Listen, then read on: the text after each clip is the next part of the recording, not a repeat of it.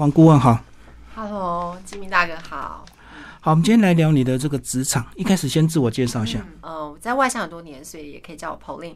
呃，那嗯，应该是说我曾经是创业家，很早期就是在纽约就创业过，在两千年两千年网络的时代，网络泡沫的那年，actually 我就创业过，而且得过美国的创业竞赛大奖。嗯，然后后来在美国读书，纽约居住了七年，然后我在大陆也住了六七年。那待过三家五百强的公司，在二零一五年底回到台湾，决定创业。嗯，决定成立自己的新创顾问有限公司。好，你的过去职场三家五百强，我们就先从这三家开始谈起。第一家就 IBM，对，第一家在 IBM，他现在是不是已经没落了？呃，我觉得金明大哥你这样讲话好一针见血。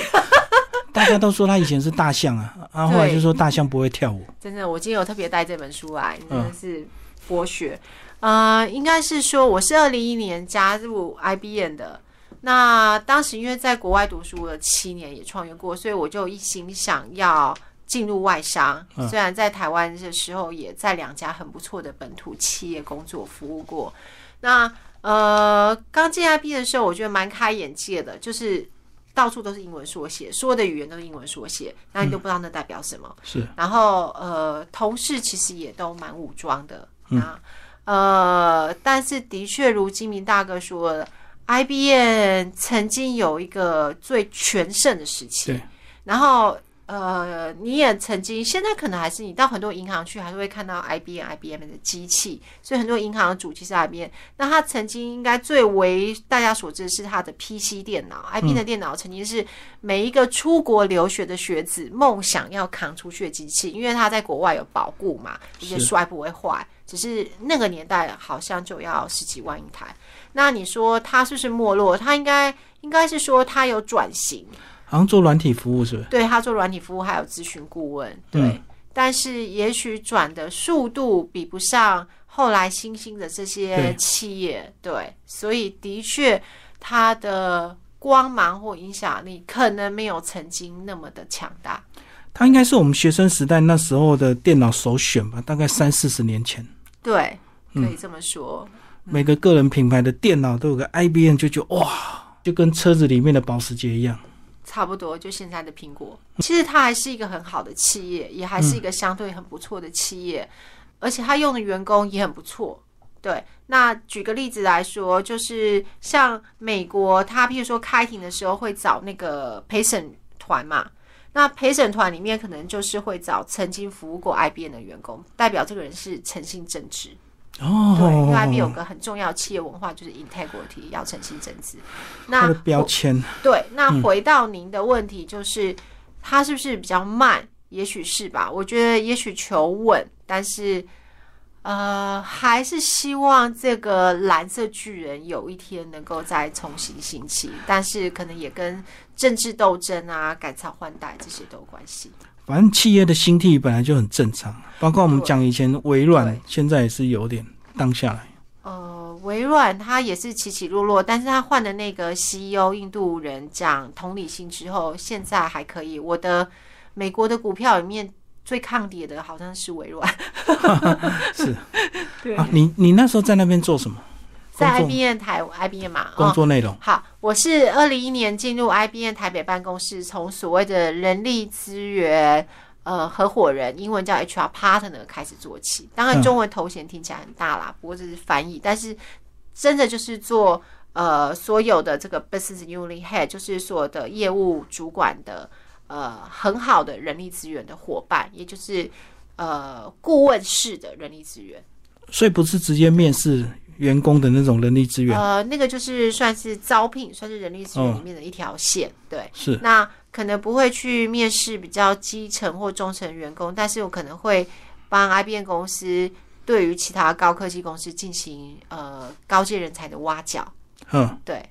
譬如说，我就打给金明大哥说：“哎、你的汉森做的这么好，有没有兴趣来我们中广这样子？”嗯对，是，是所以那时候也要做人猎人头，就对，呃，少数几帮 IBN 猎。对少数几个 case，、特殊 case。哦，哎，讲一下福利啊，有没有什么特别的福利？你说 IBN 的福利？对啊，外商不是？都福利特别的好，呃，大家都很想哦进外商。我觉得 IBN 最好的福利是信任。嗯，那因为信任，所以你就可以在家工作。哦，对，可以 work from home。我曾经就是台湾要去，我就是从台湾然后申请到 IBM 上海的工作，但是我要过去之前，因为他给我两个月把我让我把家里这边台湾事情处理好，所以我那两个月都是每天都是在家工作。嗯，对，就不用进办公室，对，就是靠着一台 IBM 的笔电，就把所有事情就可以处理完，还有电话会议，哎，那他们至少在线上工作这一块已经很早了，非常早不。是这几年大家才讲怎么线上工作。对，work from home，对，嗯非常早，走的很前面，对。是嗯，好，那后来是又跳到所以我公司是我在 IBM 的时候是从台北到上海，然后在上海的时候，因为我先生也跟我一起从台湾追随我到了上海的 IBM，那先生又被调到 IBM 大中华区总部在北京，嗯所以不大可能夫妻一个在北京，一个上海嘛，因为其实就算坐火车也要四个小时。嗯，那所以我就要找北京的工作。那其实如金明大哥来所说的，IBM 其实他当时在大陆也遇到了很大的挑战，因为他是美商，那它都是做银行的体系，但是大陆它要本土化嘛。然后还有资讯安全，其实中美的角力斗争我我很早以懂我懂前就开始对对资讯安全，对，嗯所以大陆政府跟银行就说我们不准你们再用 IBM 系统，所以当时我也想到 IBM 北京去继续服务，因为我非常喜欢这家公司的文化还有人。那那但是 IBM 北京没有黑抗，所以我就找了很多的，我就开始找北京工作，然后在 LinkedIn 上，在零上一个猎头就找了我，然后就把我顺利送进了北京的苹果，嗯，对，也是人资方面，呃，做人力资源经理，对，所以算是高升吗？就呃，跳槽的话，薪水翻倍。嗯这个应该比较不寻常的是，薪水就立刻就，譬如说本来领，假设啊，我随便说个数字，假设本来领一百五十万，然后翻倍就变成三百万，所以从 IBM 到苹果的时候就是薪水翻倍。那当然也算高升，因为团队人数也增加了。嗯，哎，这个条件是他们本来就开好，还是你去谈判谈出来的？您问的问题都非常到位。其实苹果也是一个非常棒公司，他在招人的时候，因为大家可能也是因为有透过猎头，他就直接说我这个位置最高可以给到这么高的薪水。那所以我要去的时候，我也跟猎头说，你就帮我要到最高，我会把工作做好。可是我就是要那个他可以给到的最高的薪水。所以你带着条件去就对。我带着对苹果满满的爱去，对啊，因为你直接要到最高，那当然你的资格就要符合嘛。是是是，嗯但但是当时我的招聘经理我也非常喜欢他，嗯。所以你又跳到北京，那北京冬天很冷呢、北京冬天当时有下过雪，我们在北京的时候冬天有下过雪。哎、在那边工作应该还不错，蛮浪漫的。嗯、对，就是周末，我觉得工作工作其实是辛苦跟挑战的，但是周末是愉快的，因为周末有很多新鲜的地方可以探索。哦，到处跑。对，嗯而且有譬如说有什么，嗯、安曼怡河啊，所谓的那种。呃，约会圣地啊，就说那个地方就是号称男生如果带女生去那边约会一次就可以，都会成功就对。对，就可以保证成功。嗯就是像嗯您说的，蛮浪漫的啦。哦，对，所以北京真的是一个蛮传统又新科技冲击的一个地方，不像上海全部都是新的，对不对？北京跟上海很不一样，我也是后来才察觉到。应该说，我们去大陆的第一站是上海嘛，上海相对对台湾人很友善，对，尤其是可能上海女生还会想说嫁个台湾男生，台湾男生就是可能在上海评价还可以，除了一些台商可能就是那就话外。那北京就完全不一样了，北京就是所谓的长城天子脚下，所以北京人有点就像台北人，就会觉得说，哎、我是。对吧？比较比较对对，在上面的这样子，天龙国，但是也没错，他们的确也是可能从小得到很多不一样的资源，对。但他们的北京人的政治立场就是很明确，那但是他们厉害是表面都很 nice，可是背后可能背后上就都是剑这样的。职场上也会。呃，我我觉得，因为到应该是说我在美国住了很久嘛，然后呃，在第一站是上海，所以刚到北京的时候，没有一些要小心的自我觉察。譬如说，我在苹果入职的第一天，因为我觉得我去的是美商嘛，是外商，然后我也没有想太多，我就说，哦，今天是我的入职日，是刚好十月十号，你知道吗？然后我就说，啊，也是台湾的国庆日。哦，你没有政治不敏感，对，不够，然后因此就被中箭，就有人开始后面说，啊，台湾来的，他什么都不懂，有事都不要问他。嗯嗯嗯。对。你在那边待多久？呃，两年多。哦，嗯，然后那个是不是常常要跟美国总部开视讯会议啊？还是直接对北京负责就好了？倒是 IB 的时候会常常对到美国总部，哪上六点要跟美国开会。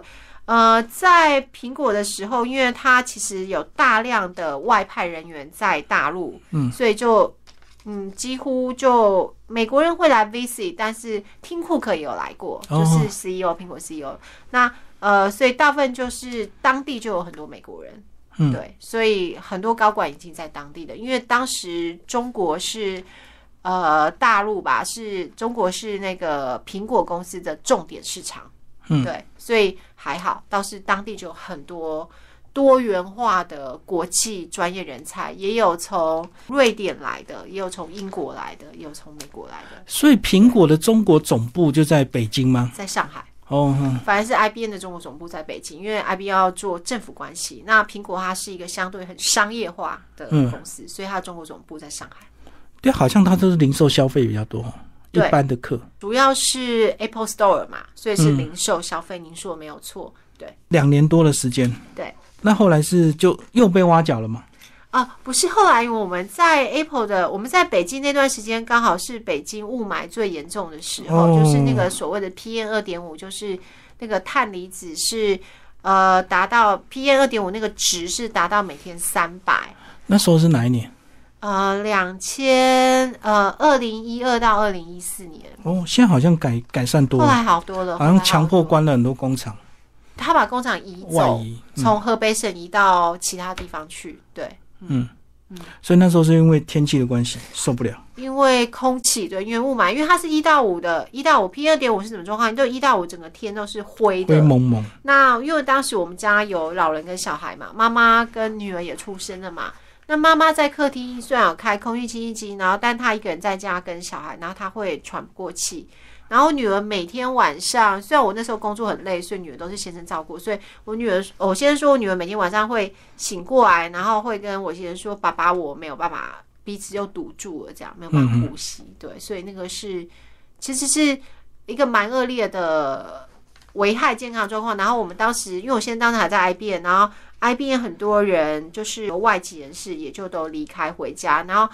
呃，回譬如说回新加坡什么的，然后当时 IBM 就有同事是科学家，就有就是提醒我们啦，就说哎，其实北京这个雾霾状况继续住在这里，大概十年后就是会有肺癌大爆发。那的确也后来我有很多苹果的同事，他们的妈妈都先后有一些状况。对，嗯嗯嗯，所以躲在家里开空气清新器是没有办法。还是会喘不过气耶，不知道为什么哎。嗯，其实可能那个那个时间点真的特别严重。对，好，所以就换工作。我们就回来台湾，因为因为我就是 Apple 的同事，有人做招聘的 H 也是 HR，然后就去了。他是美国人，他回了美国的雅虎总部。嗯，然后刚好他们在台湾的雅虎要找人，然后台湾的福特公司，福特汽车。也跟我谈到最后一关，然后我们觉得其实台湾我跟先生的工作应该都没有问题，然后我们就搬回来了，嗯，毅然决然就搬回来了，为了妈妈跟小孩的健康。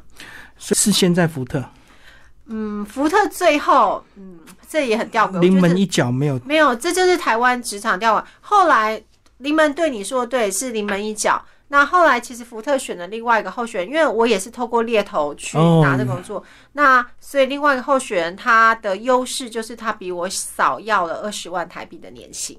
嗯，对，那没有关系，就是也蛮幸运的，我们就紧接着又去了深圳华为这样子。嗯，哇，你职场怎么都接这么顺呢？啊，感谢上帝，对，感谢。所以真的有能力的人，真的空窗期都不会太久，因为马上就有猎头卡进来。吉米大哥就是特别会鼓舞人，没有很幸运啦。所以到深圳环境就好多了吧？深圳其实就只有湿跟而且离台湾热，空又近就没有问题了。对，嗯，而且回台湾也近嘛。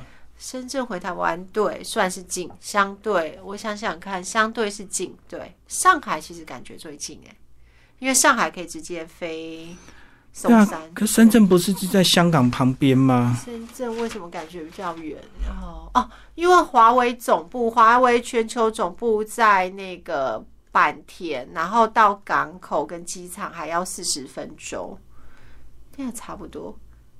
哦，上海感觉最近是因为上海有两个机场，直浦东跟浦飞就过来对，所以上海相对到机场快，应该是这样，所以反而感觉上海近。所以你深圳等于是你还要花陆地的移动时间嘛，才有办法到机场再回来台湾，就对。嗯，是，嗯，哎，在华为也是人资，对，我在华为的时候就在华为全球总部，但是我就不做人资，以前就是方方面面人资的每一块都看嘛，不管是人力资源经理或者合伙人。那我到华为就有专注，就是所谓的梯形人才发展，我就是 deep dive，就是往下扎根，就开始看人才发展怎么样帮助企业透过教育训练。培训或是实地演练，然后提升他们的这个所谓的诶，我们现在汉生嘛，所以用这个词很贴切，就是提升他们的作战能力。都靠你们自己的部门，还是要跟外面很多顾问公司合作？呃，华为它当然也很有钱，所以的确也有请全部都自己外部的顾问公司，哦，都有。对，然后再靠自己人，然后当时也有请台湾很优秀的，就是波士顿咨询顾问公司的呃总经理过去，也是台湾人。对，其实我们台湾人很优秀。所以他手机做到第一大是真的有原因的，不是只有砸钱而已啊。华为其实一开始他花了很多钱跟 IBM 学习，我们刚刚前面提过的嗯 IBM、其实是华为的老师，嗯，对，然后呃，他先找了就是这样嘛，就像我们人要成长进步也是一样，你要先找一个标的，嗯你要学习，像小时候为什么要读这种伟人故事，你可能要有一个 学习的，目标，对对对对，去对标，然后先固化，先把自己框一框，调整成那个样子，然后再优化，再变好。所以他的确，华为的手机是有在大陆做到市占率第一过。对，嗯因为还有爱国因素的这个情节嘛，对。那另外，它在欧洲市场也不错。那除了手机很赚钱，那其实它其他的那个，它还有其他的就是基地台通讯，嗯，那华为跟可以成功，它也是保持着它有一种不怕死的精神，很像我们台湾早期，嗯，对，可能在我们父母那一辈那种，就是拎着一卡皮箱就可以跑全球做贸易的那种奋斗精神。所以它不是纯粹只有手机的销售量而已，还是真的有下过很多苦功了，在企业内部培训。我觉得他是很认真的，对，他是很认真的在做这件事情，对。然后他也有学习苹果，也有学习 IBM，也有学习 Nokia，他也很愿意学习。可他们学习速度会快吗？因为会不会遇到一个中西文化冲击？所以是不是在整个脚步上还是我觉得这也是一个非常好的问题。呃，应该说中西文化冲击一定是存在，但是华为的老板就是任正非嘛。嗯，那任正非他其实就是有做一件事，就是削足适履，也就是譬如说他找 IBM 的顾问进来的时候，他就说大家都要听顾问的，嗯，如果谁不听就开除。就是他强调是先固化，就是说你先，就像我们能力要提升嘛，你要先养成一个习惯，对？这习惯养成过程一定是痛苦的。谁说学习一定是快乐的吗？学习的过程可能都是很不舒服的，因为你要改变。但等你学好的时候，等你学会的那一刹那，是开心的嘛？所以您问的这个问题很好，我觉得您的这个高度层次应该是跟任老板差不多了，所以他也有意识到这个问题，所以他就是严格的执行。对啊，因为很多企业都会花钱请顾问公司啊，嗯，可是到最后成效都不彰，就是可能跟实际的这个操作者会有一些利益冲突吧。你讲的事情非常好，就是呃，利益冲突是一个，然后人们不喜欢改变也是一个，那所以这个就要透过绩效绑定和钱升迁来去把它变成一个习惯。好，那你从两家外商突然又跳到华为，嗯，啊，你自己个人的适应问题、嗯，应该是说，我觉得比较幸运的是，因为待过两家外商，所以进到华为的时候，相对是非常的被礼遇。也就是说，他大家看你高度比较高，对，就是进去就是一个专家的身份，所以镀金的嘛，对，是非常的被尊重。那的确，我也知道很多他们可能还不知道的东西。那所以是相对被礼遇，然后呃，package 什么也都很好。嗯，那是文化适应上的话，应该是说华为就是很直接，非常直接，直接到什么程度？外商去的人，举个例子，可能就是譬如说我有一个 Dell 带着电脑去的呃男生，非常帅气，他可能跟一个华为女生就是打这个即时通讯，然后说。哎，今天好吗？对不对？问候一下，像我们节目开始也可能会暖一下场。然后那华为女生就会直接跟他说：“有事说事。”嗯，意思是说你不用跟我不用嘘寒问对你也不要浪费我的时间，不要浪费你的时间。到底你要做什么？对，说清楚，讲明白。那他还有一些文化比较特别的，譬如说他会强调自我批判，然后还有所谓的道德遵从委员会，就是说今天大家集合，呃，来那个高管来，这是不是有点像批斗？那个高管来住在那里，然后大家说说看他有什么可以做得更好的地方。嗯，这可能都蛮特别的，这都是一些很特别的经历。对。所以他们除了遵从外商，还是有一些自己的，还是有一些本土的东西。是是是，对这个在苹果或 IBM 应该不会看到，对，还蛮特别的。所以去应该蛮蛮惊讶，还要自我批斗，自我 自我检讨就对了。对，批判，对，呃，就是。呃，其实苹果也讲 self awareness，就是自我觉察，但他用个比较正面的角度讲，西方文化或外商会比较正面，就是说，哎，我知道我自己优点是什么，缺点是什么，嗯，对。但是华为就是还是比较东方，他就完全不讲不讲优点，就是说你自己哪里不好啊啊啊，可怎可以怎么改进，怎么提升，要怎么样可以做得更好？但我觉得这也不是一件。呃，非常不好的事，应该说凡事有好有坏，只是你怎么抓到那个平衡点。嗯，就像我们个人成长一样。嗯，不过华为虽然很大，他们自己中国大陆内部还是有很多手机竞争嘛，哈。其他的应该都除了小米后来有爬上来，其他可能都拼。还有什么量还不够就对，最 vivo 啊，oppo 啊，oppo 就是 oppo 好像是照相好，所以有一些女生网红会喜欢。嗯嗯，对。那待过三家之后，后来你又到有在浙江大学教过书啊？啊，对，这个我也忘了。客座教授是一个就一段时间的这个邀请嘛？对对，就是呃，他是针对企业主的人力资源总裁班。哦哦，所以你的对象都是创业家。对，都是企业家，杭州的企业家，嗯，杭州那一带的企业家。嗯，那你跟他们上课会不会战战兢兢啊？因为每个人都很有身价。哎，我觉得我比较感谢上帝，是因为我也我自己也创业过嘛，我也当过企业家。然后也比较幸运，可能就是念了藤校，所以念了哥伦比亚，所以所以气场压得住他们。对，但是我觉得你问这个问题非常好，就让我深思。其实我觉得最重要是一个信念，就是我我相信人生而平等。嗯，然后这个可能跟您主持节目的信念也很接近，就是我们每一个人都有我们的独特优势。对对，今天我如果可以站在台上，我一定可以带给他们什么。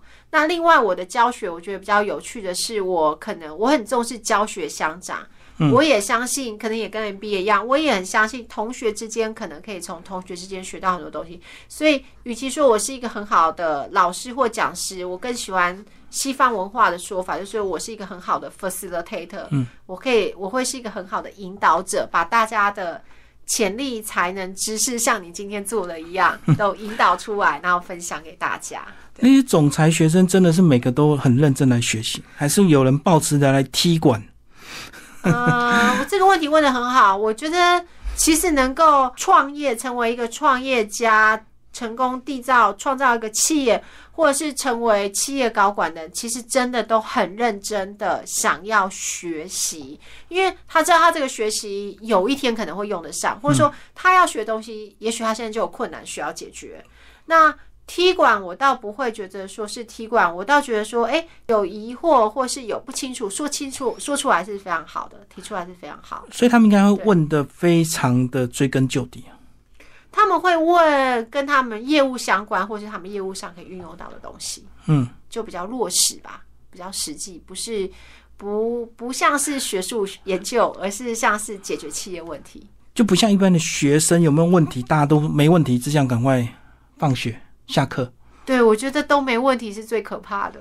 嗯，好，就完全不知道有什么问题，或者是他根本不想要解决问题。没有思考哦，没有迫切需要吧？也许是没有你懂这个企业家有迫切需要，对对对所以他要问到底。对，他要问对他有用的东西。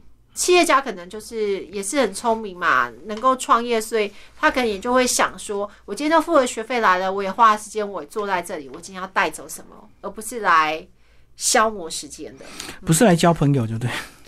而有些人，很多人去读 EMBA 是交朋友的，台湾很多 EMBA 不是都是交朋友，或者是预期未来创业需要的伙伴。是。但我觉得交朋友也很重要啊，但是他大陆的风气跟台湾这点好像还是比较不一样。我觉得我们台湾人还是比较重情面吧，比对较擅长。社交跟交情。那大陆可能因为市场很大啊，然后人很多，也随时都可以认识很多人就。不需要额外花时间对，所以他们比较没有时间交朋友，可能而且如果在经济之前在经济快速成长期，可能更多心思会在事业冲刺跟扩张版图，甚至有些企业会去并购海外的公司。嗯，我们接下来就来讲两岸，因为你这个在大陆工作的时间非常长，嗯，两岸人才的需求发展，诶，现在因为疫情的这个捣乱，应该这个需求又有点不同了。可能在家工作也是个技能。是是，那你很早期就在家工作了，感谢 IBN。对，嗯，要不要讲一下这一块？其实我觉得台湾蛮明确的，就是这几年最好的产业，大家都闭着眼睛就知道嘛。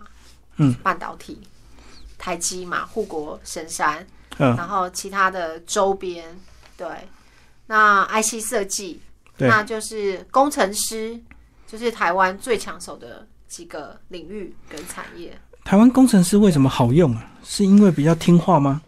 技术扎实吗？还是怎么样？因为我相信大陆也有很多这个半导体产业的这个产业链会兴起啊。那我们就很坦白的面对这个问题，就是 cost。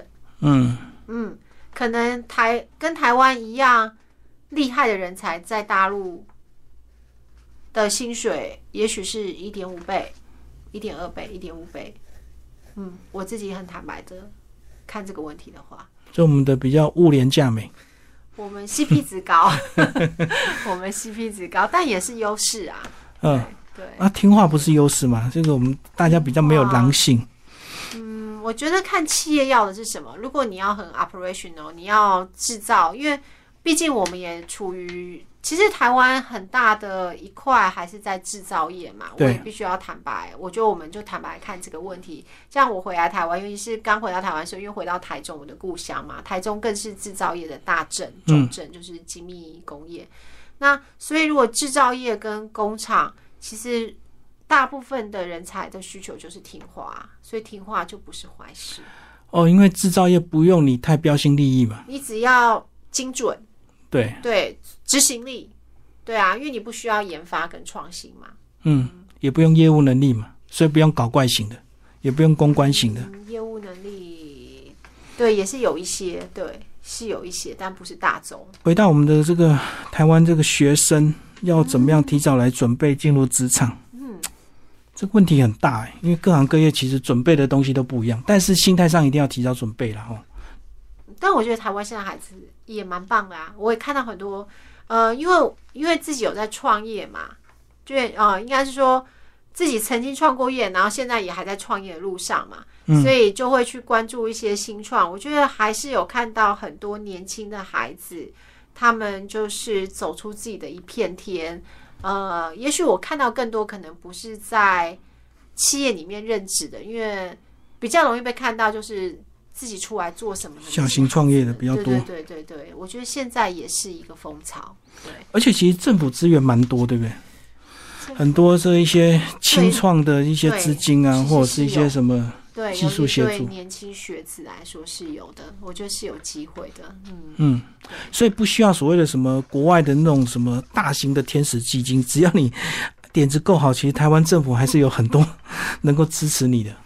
哎，我觉得因为我国发经济嘛，那除了政府的话，其实我觉得最重要是有个好的点子。其实有一个说法，呃，前阵子可能更更更适合，现在不见得。但前阵子的市场上的说法就是说，市场上缺的不是资金，缺的是好的点子。对。那事实上，如果大家有创意、有好的点子，甚至有那种呃叫做像什么啧啧什么，就那种众募群众募哦，资募资群，对对对，你有个好点子放上去，然后大家就帮你集资，完成你想要的产品。我觉得这样也很棒。其实应该是说，我觉得世界的机会应该越来越多了，因为资讯越来越流通嘛。对，越快，对，所以只要年轻学子，甚至我们自己，因为大陆也有八十几岁的创业家，嗯，楚成种橘子，然后非常成功，然后甚至他坐过牢。我觉得每个人也不止年轻学子，我们自己也是一样，就是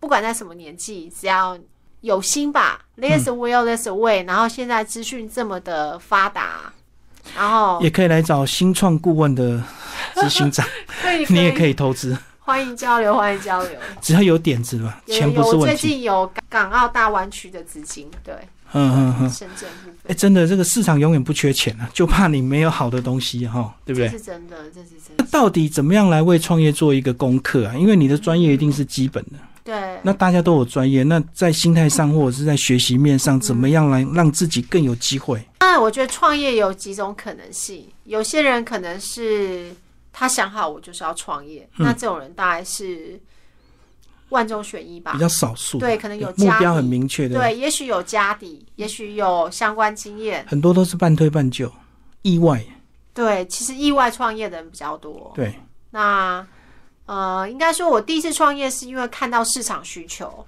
嗯，因为那时候在纽约，然后发现留学生要租房子很困难，因为没有所谓的信用记录，然后又发现你纽约是一个很冷漠的地方，跟我刚刚说的加州不一样，就是你到了纽约不会有人去接你的，因为大家都没有车，谁去接你？所以我们是看到市场需求开始做，那是第一次创业，所以那就很快就获利，然后有参加创业竞赛，也有募资成功，嗯，对，那这次的创业其实是一开始是觉得说，哎、我曾经有这么多的光环，长春的名校，然后世界五百强，然后然后同事都会说，哈，你回家带小孩太可惜了，然后。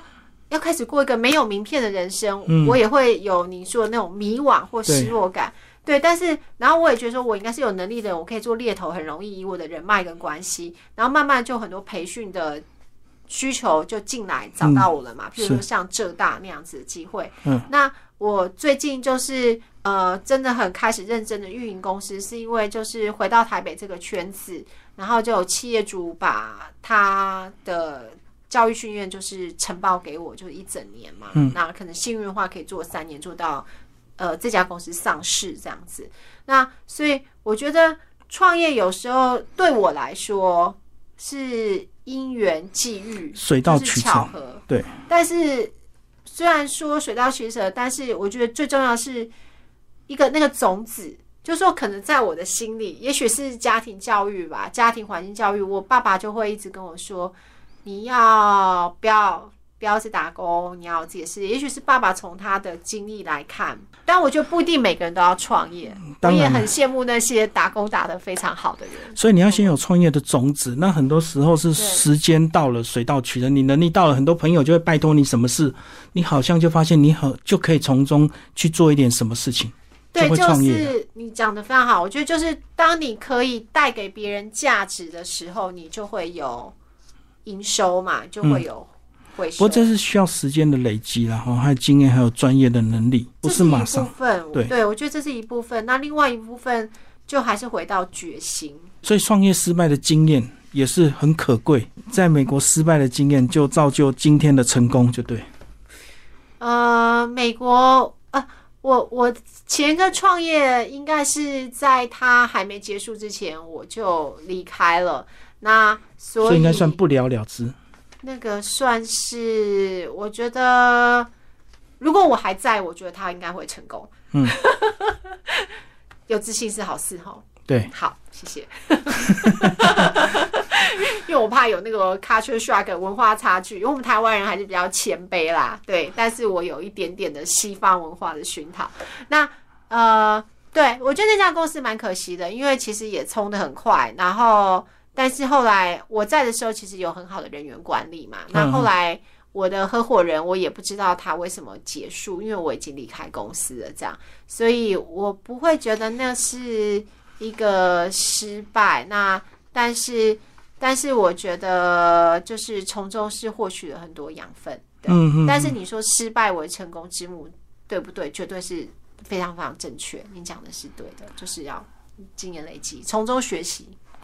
对啊，就是有失败才会有后下一段的创业，下一段的成功啊。那如果又失败了，又会有下一段那如果成功到底，就不需要再一直创业了。成功到底的人也也应该很少了，很稀有啦。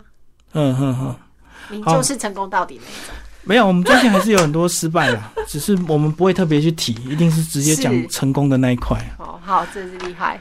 好，那我们刚刚讲的是创业，那如果单纯在职场的人，有些人他也许没有那么大的企图啊，他只要想啊安居乐业，然后薪水能够慢慢的稳定成长，这样就好了。这样也很好啊。但是还是要做点事吧，你不能只有靠工作上的努力吧，因为大家都很努力，对不对？你应该在。工作之余还是要做一点进修，或者是怎么样吧？嗯，呃，应该是这样说。我觉得在华为的时候，一个学习是还不错。他说就是员工有几种嘛，就是呃，有些人就是平稳的公司的基本支持力量嘛，百分之八十都这种人嘛。哦，基本员工。如果华为的话，可能只有百分之十，真的，因为他是奋斗者文化。那那样的员工，公司就是说。也不用太要求他们，他只要做好基本工作，对，但是可能也不会被培育或栽培，对。对，因为所以人一定要像金明哥说的，就是人一定要自己想要成长嘛，跟我自己想要需呃，我这个我有这个渴慕跟需求，就算我的本职工作做好了，那额外做一点对，像您说的，最后帮我们这一集做一个总结好不好？从你个人这个两岸三地这么丰富的工作经验，一直到现在创业。算是成功人士，给我们迷惘的年轻人一些建议吧。怎么样能够比较 走出比较好的人生，或走出二十二 K 的人生？第一个呢，我觉得，呃，我相信人人都是有机会的。然后今天这个金明大哥这个节目也是给大家一个机会，包括给我个机会，就非常感谢。那呃，我觉得就是自我提升能力。然后勇于尝试，不怕失败，也不怕挑战。然后，如果是针对薪资要突破的话，我觉得还蛮建议大家能够提升自己的所谓的销售的技能。不论你是不是做销售的工作，对，因为你可能你要 sell 你的 idea 嘛，对对，你要向上管理，然后好的沟通，好的倾听，自我的成长跟学习，然后不要害怕。嗯，就是要有勇气，我觉得很重要。对，好，谢谢我们的黄思怡创办人，谢谢，谢谢，谢谢大家。